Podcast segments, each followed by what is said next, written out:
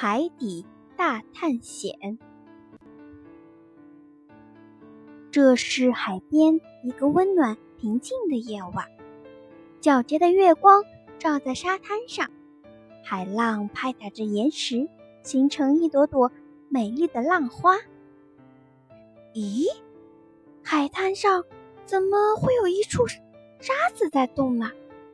仔细一看，原来是几只刚破壳的。小海龟爬出来了，小海龟们东走走，西看看，真是开心呀！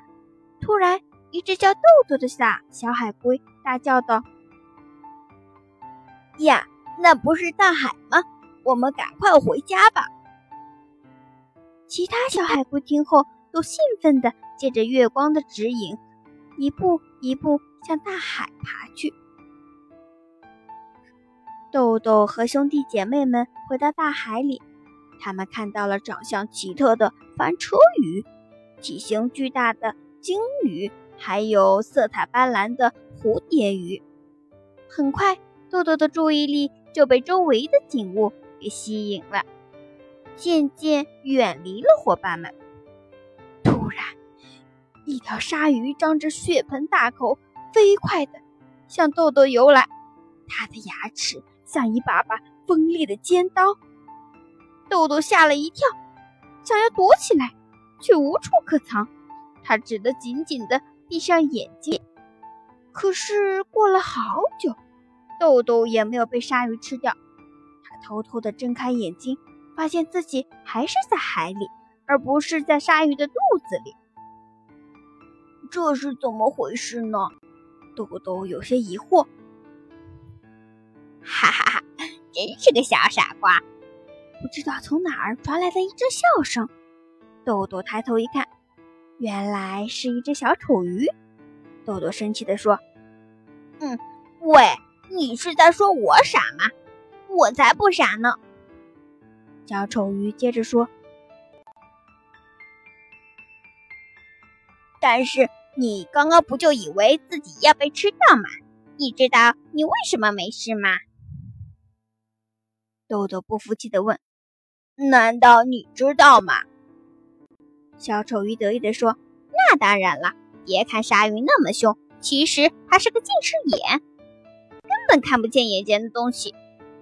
刚刚它只是嗅到了血腥味儿，赶来捕食的。”豆豆这才明白了，他有些不好意思对小丑鱼说：“谢谢你呀，小丑鱼。”你知道的东西可真多呀！小丑鱼摇摇头说：“不客气，你还是快点去找你的伙伴们吧。”豆豆点点头，他赶紧去找失散的伙伴们。游着游着，豆豆竟然来到了海底。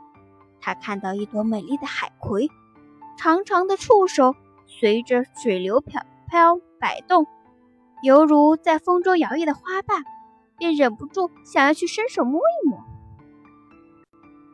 就在这时，一条小鱼游到海葵旁边，只见海葵的触手猛地收缩，触手上的刺刺中刺中了小鱼，小鱼挣扎了几下就没动静了。啊，原来海葵是这么可怕的呀！豆豆张大嘴巴惊呼。这时，海马伯伯游了过来。小家伙，你可要小心啊！这海葵虽然不能主动出击获取食物，但是它的触手一旦受到刺激，哪怕是轻轻的一掠，它都会毫不留情的捕捉到手的食物的。